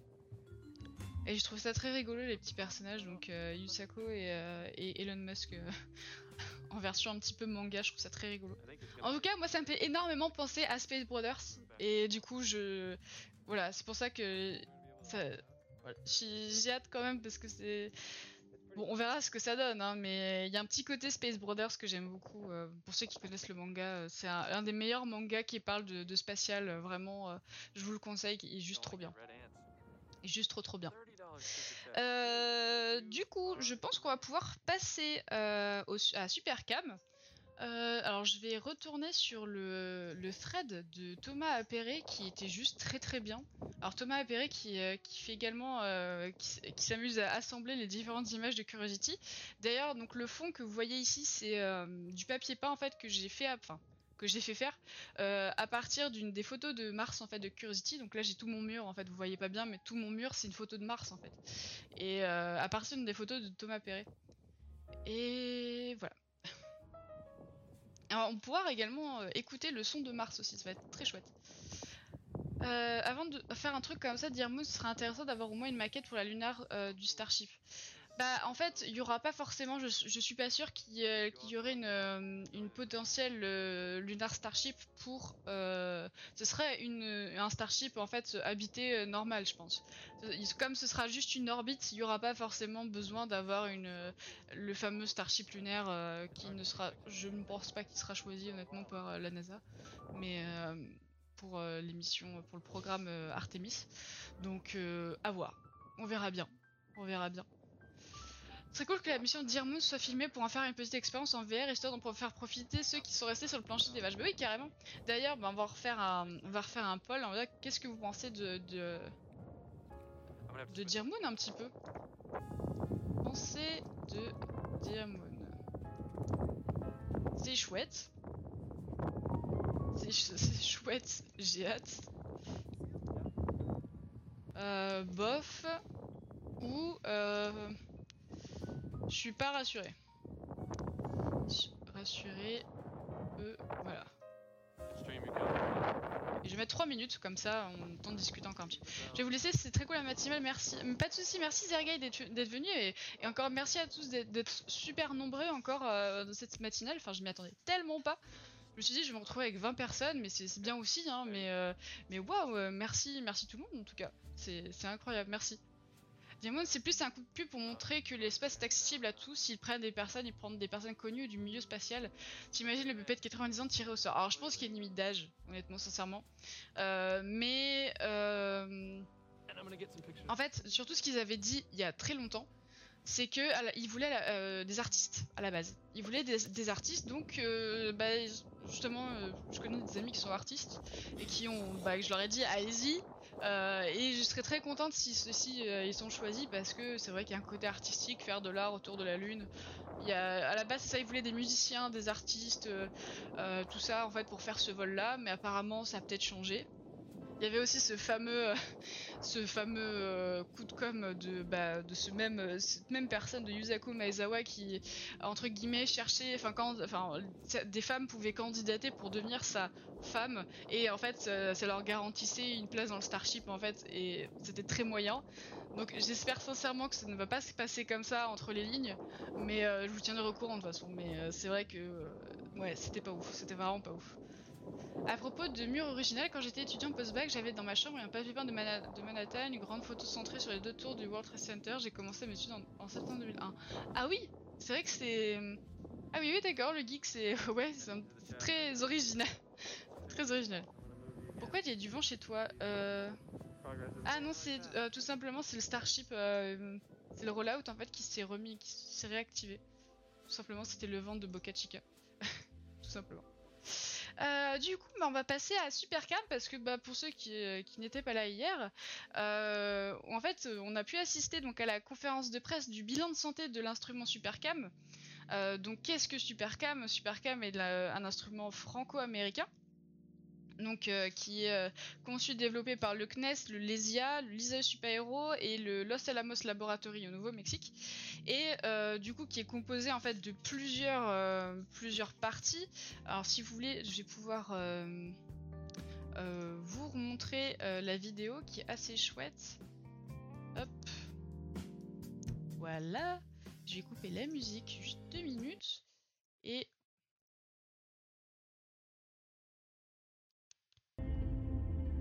donc ça c'est la vidéo explicative qui dure 3 minutes mais je, je suis pas sûre de pouvoir le Il y a 3,5 milliards d'années, avant que son atmosphère ne disparaisse. Déploiement des, des Stariens dans quelques Mars instants. D'accord, merci Solfra. couverte d'eau liquide. Mais alors, la vie a-t-elle pu apparaître sur la planète rouge? Donc là, on va voir un peu plus de détails euh, au niveau de Supercam. Persévérance a été conçu pour répondre à cette question. Il est posé dans le cratère G0, un ancien lac présentant une grande. C'est chouette, j'ai hâte, je suis pas rassurée. Ok. C'est bien, un kiff-kiff un petit peu. par des organismes vivants. Sa mission principale est de collecter des échantillons martiens qui seront rapportés sur Terre en 2031 pour être soumis à des analyses plus précises. Persévérance est équipée de sept instruments, dont Supercam, ainsi que d'un drone, et d'un système de carottage, d'analyse et de stockage des échantillons prélevés. Donc la voix, la, la voix de cette dame fait très Google. En Espagne, Très voix Google. Supercam est constitué de trois modules. Le Mast Unit, l'œil du Le Mass Unit a été fait à Toulouse, à l'IRAP. Le Body Unit réalise les analyses spectrales. Le Body Unit, il me semble que c'est les Américains qui s'en ont- qui s'en sont occupés. Les cibles d'étalonnage à la Et les sites d'étalonnage, normalement, c'est également euh, nous en France qui l'avons fait, si je me trompe pas. Non, il me semble que c'est en, en Espagne. dispose de trois techniques spectroscopiques. Et les fameuses trois techniques de, spec- de spectroscopie. et partagent leurs détecteurs. Donc les trois lasers, entre guillemets. Utilise le laser infrarouge pour vaporiser quelques microgrammes des roches ciblées et produire une étincelle, appelée plasma. L'analyse du spectre. c'est vraiment lui, il y a que lui qui fait vraiment de la vaporisation, c'est vraiment que lui qui fait, euh, qui détruit un peu de la matière hein, pour faire de la, du plasma. partir d'un laser vert.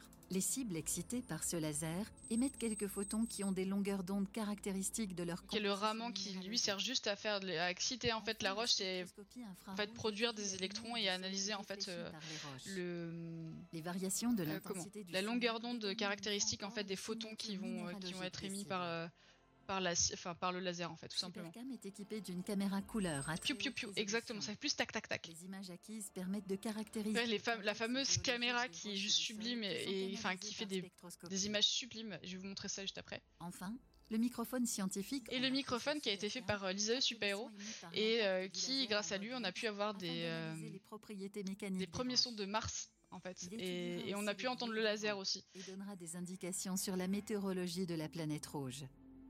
Supercam réunit 5 donc voilà, donc euh, donc un très bel instrument. Et du coup, en fait, il y a donc là il y a Thomas Perret qui a vraiment condensé tout ce qui s'est dit hier euh, en un thread sur Twitter.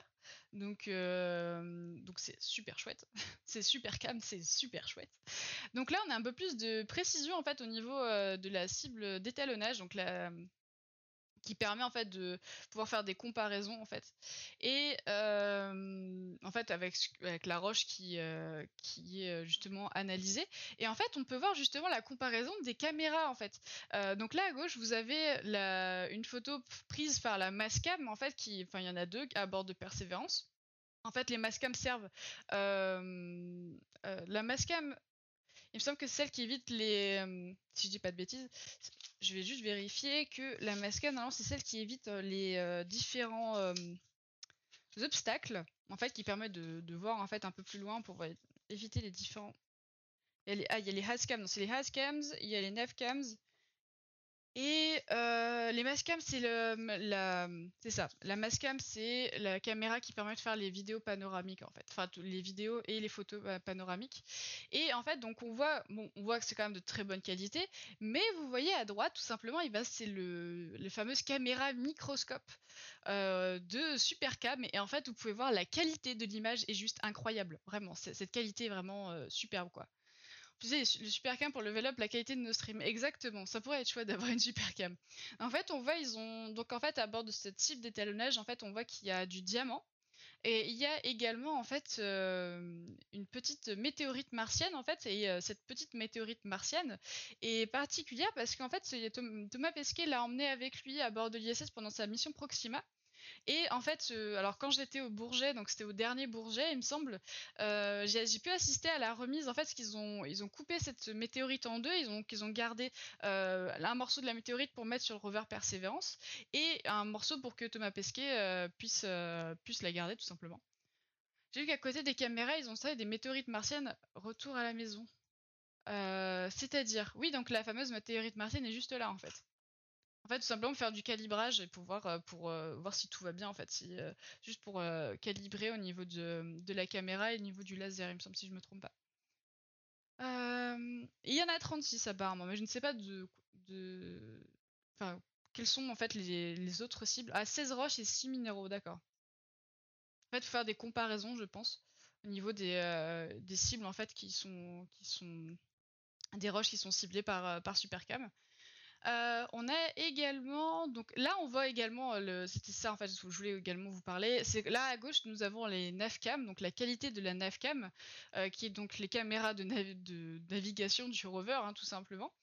Euh, on voit ensuite euh, la mascam en fait, et ensuite on voit la précision du microscope, de la caméra microscope de Supercam, qui est juste incroyable. Je ne sais pas vous, mais c'est juste incroyable la précision quand même, cette qualité d'image, c'est euh, c'est vraiment, mais je trouve ça dingue. Voilà, je trouve ça vraiment dingue. Euh, alors, si je retrouve mes notes d'hier, je suis désolée pour les potentiels bruits de, de page. Donc ça c'était oui, ok. Euh, du coup, oui, il y a eu ça. Si j'étais à l'onage, oui. Attention. Euh, du coup, voilà, donc ça c'était la deuxième photo qu'ils nous avaient montré. Donc là, ils expliquaient, en fait, ils ont également, enfin, euh, cette conférence a également servi à expliquer à quoi servait le Supercam. Donc comme euh, comme en fait j'avais expliqué hier, il y avait trois techniques spectroscopiques. La première, qui est la principale, c'est la spectroscopie LIBS, qui est le laser infrarouge et qui vaporise. Donc ça va, c'est 1 mm en fait la zone qui est vaporisée euh, de, roche en fait qui simplement euh, visée et qui produit du plasma. Et en fait avec ce plasma, ça permet d'analyser, on, analyse le spectre lumineux du plasma en fait euh, pour déterminer la composition chimique en fait de, de chaque roche qui sera ciblée en fait tout simplement par le rover. Euh, on a également la spectroscopie Raman, mais là on n'a pas. Euh, j'ai plus la vidéo. Enfin, je peux essayer de vous retrouver la vidéo, mais je vais juste faire à part si vous voulez. Si vous voulez la euh, vidéothèque du CNES, CNES Vidéothèque.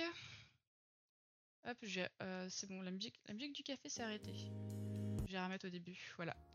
Euh, CNES Vidéothèque, et je vais vous montrer en fait euh, la vidéo que j'ai montrée hier, où en fait on voit le, tout simplement le laser ramant en fait être testé, ça fait vraiment tac tac tac tac tac tac tac, c'est très, euh, très rigolo, voilà. Ça fait pas piou piou piou, donc c'est dommage.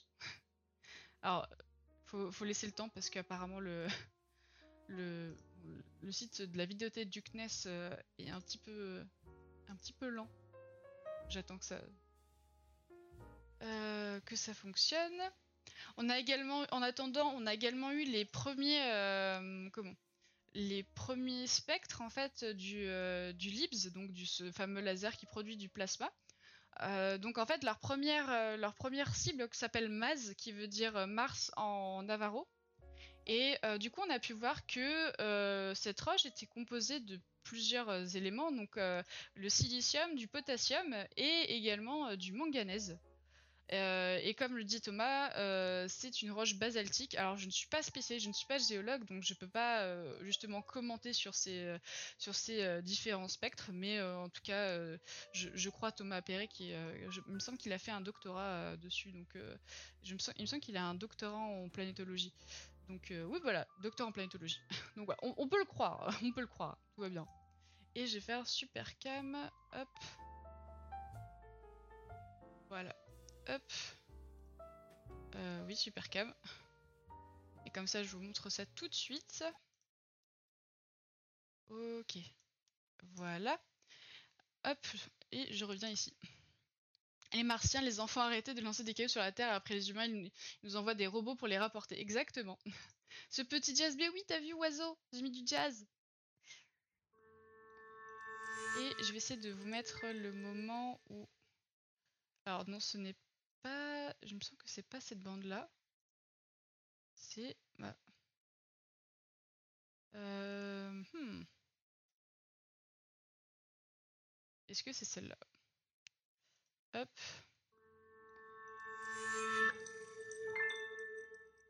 Non, ce n'est pas celle-là. J'arrive, hein, en fait, je sais pas pourquoi, parce que hier, j'avoue que je cliquais dessus, ça m'a affiché le bon truc.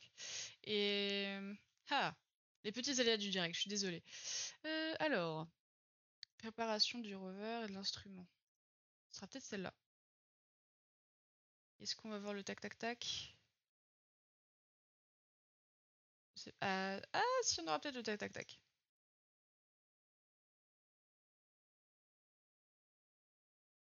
Est-ce que vous entendez quelque chose ou pas? Donc là voilà, donc ça c'est le laser ramant en fait, c'est le laser euh, qui se situe dans la lumière visible, dans le vert. Et, euh, et du coup en fait va, lui va servir euh, tout simplement à euh, entre guillemets exciter en fait quand il va viser les, différentes roches. La roche va entre guillemets émettre des photons en fait qui ont des longueurs d'onde caractéri- caractéristiques de leur composition minéralogique. Du coup c'est comme ça qu'ils vont faire les analyses et du coup, comparer tout simplement. Navarro, exactement. Quelle chance d'avoir une matinée avec Whitney, c'est trop pipou, oiseau, merci. Euh, donc voilà, donc c'était le fameux piou piou euh, qui n'est du coup un tac tac plutôt qu'un piou piou. Euh, ensuite, on a eu le premier spectre du, du Raman aussi, donc le fameux laser vert que je viens de vous montrer. Donc en fait, il a fait avec, donc il a, fait euh, tout simplement avec la cible d'étalonnage de diamant en fait tout simplement. Et on voit que le gros pic en fait tout simplement c'est la colle qui sert à fixer en fait le, diamant en fait tout simplement. Donc euh, le continuum est associé à la colle qui sert à fixer la cible. Voilà, donc là, cette grande bosse, tout simplement. Donc après, je ne suis pas experte en planétologie, donc je ne peux pas vous, vous analyser, enfin, commenter précisément chaque spectre. Euh, voilà, je, fais à mon niveau. Euh, également, on a eu le spectre du, du laser infrarouge, enfin du euh, qui n'est pas le, le LIBS. Et euh, du coup, en fait, là, c'est ce qu'en fait, on a le, le- spectre à, gauche qui est brut, donc avec, on voit les contributions atmosphériques, en fait, donc il n'a pas été traité, et ensuite on voit donc celui à droite qui, a été traité, où en fait on a enlevé toutes les, euh, les, comment, les, tout ce qui est un peu parasite, en fait, ce qui pourrait parasiter en fait le résultat, et en fait, on se retrouve avec ce filtre-là, ce filtre, ce spectre, pardon, et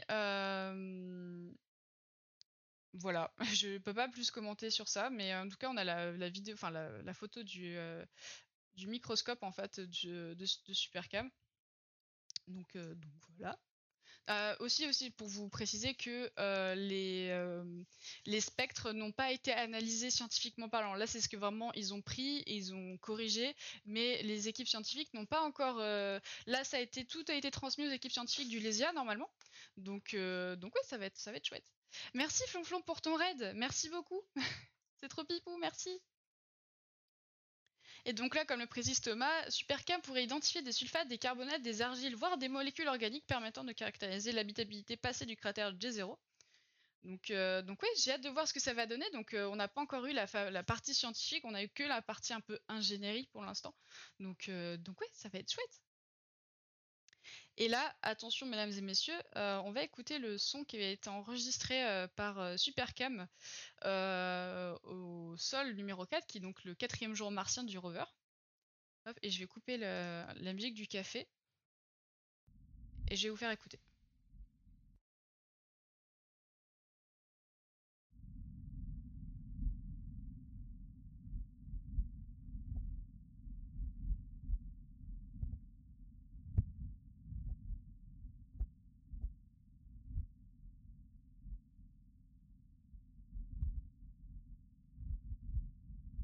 Ce que vous entendez, c'est tout simplement le son de Mars, qui a été enregistré par le micro de Supercam.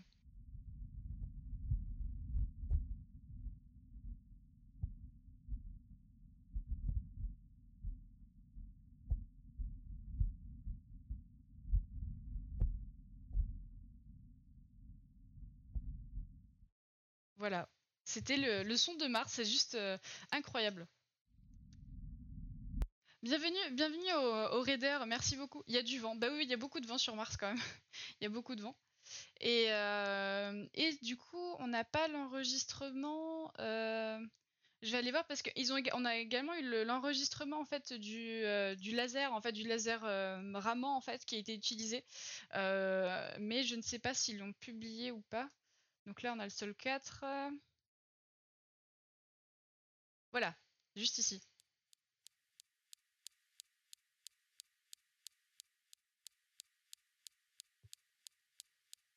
Donc ça, les tac-tac, c'est le normalement, je crois que c'est le laser ramant donc, qui fait ce bruit-là, mais euh, et pas le, laser euh, Libs. Voilà. Donc ça, c'est le laser qui est en train d'être utilisé sur Mars, tout simplement.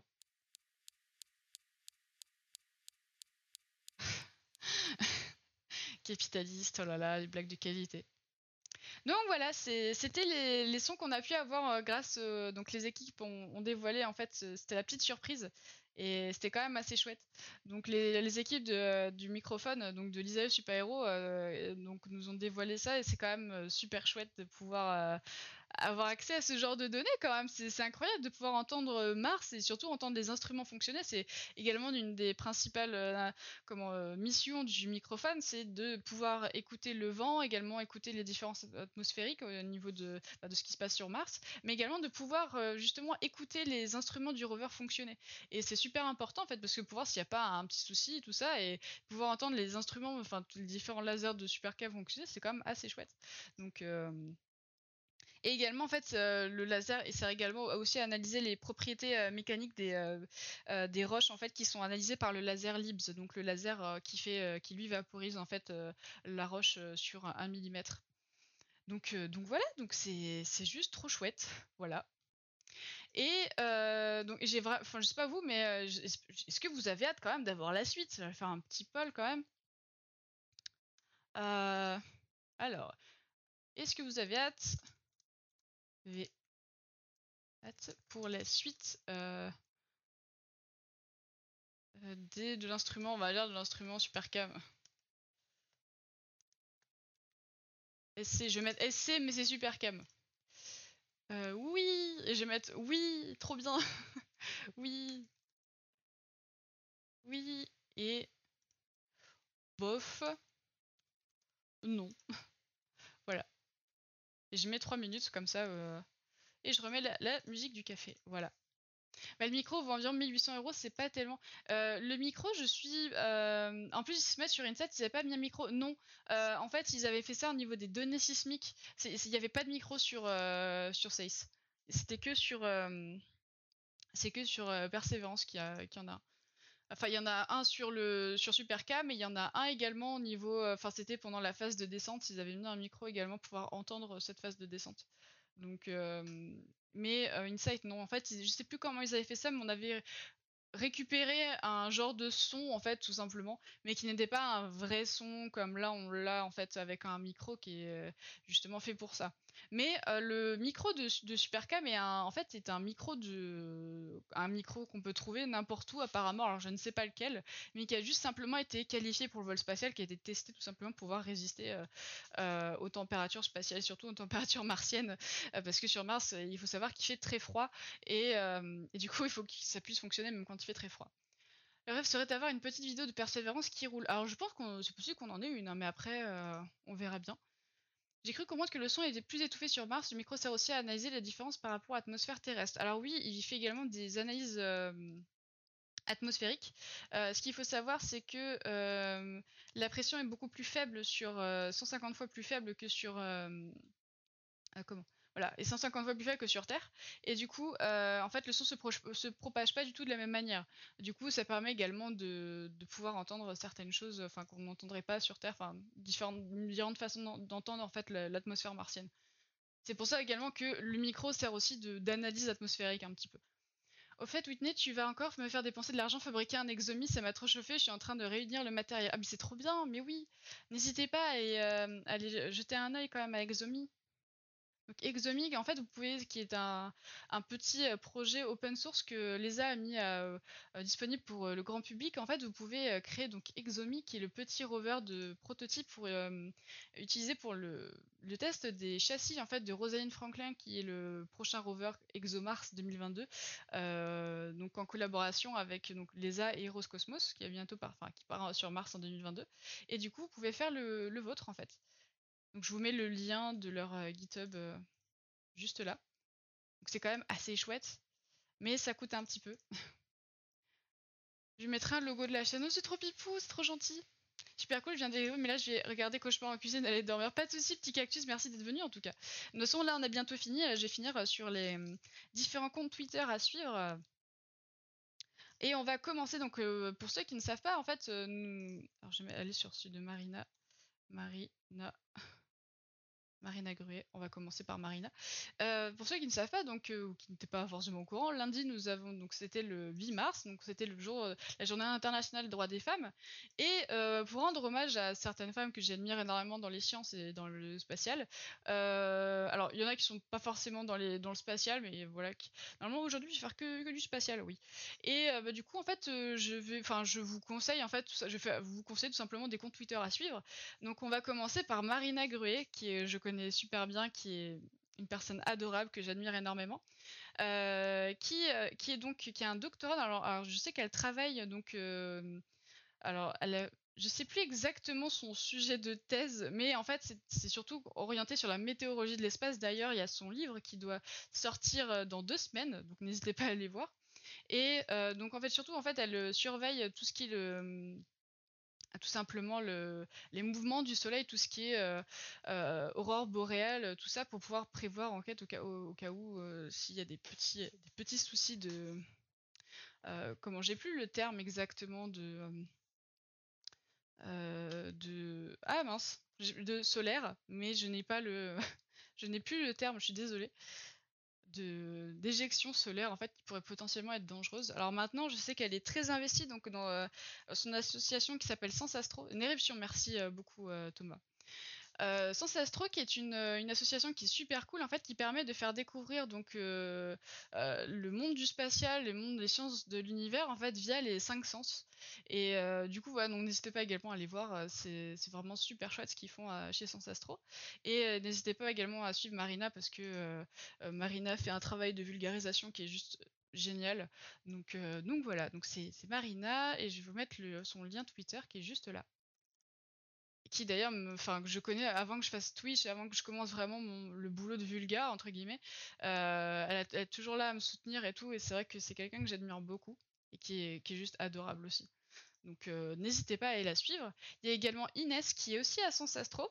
Inès qui, est, qui a fait donc un doctorat sur la mission JUICE et qui travaille également en ce moment à il me semble qu'elle travaille toujours sur, sur JUICE, mais à l'ESA en Espagne.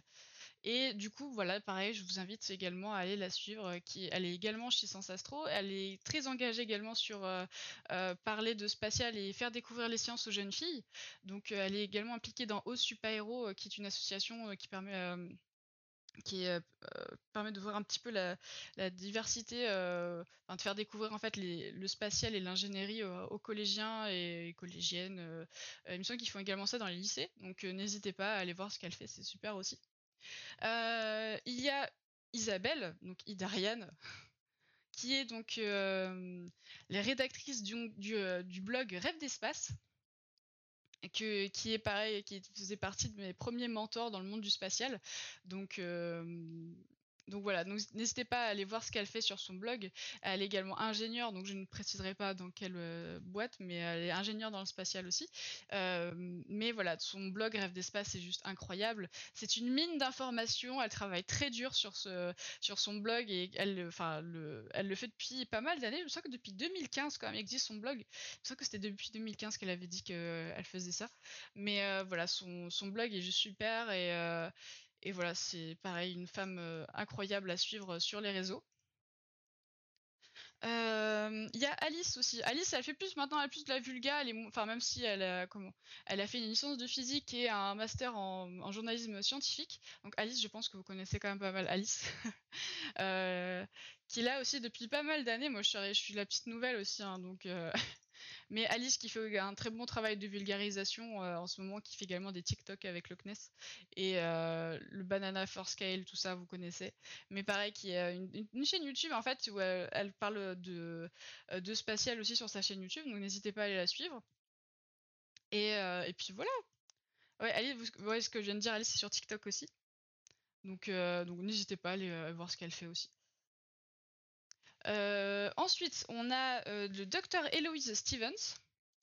Eloise qui est donc euh, une Française qui travaille donc en Nouvelle-Zélande et qui fait également du roller derby. Ça, c'est vraiment le petit plus quand même, parce que j'ai fait du roller derby aussi. Et qui est euh, super impliquée dans la vulga, vraiment de faire découvrir les sciences euh, au plus grand nombre aussi.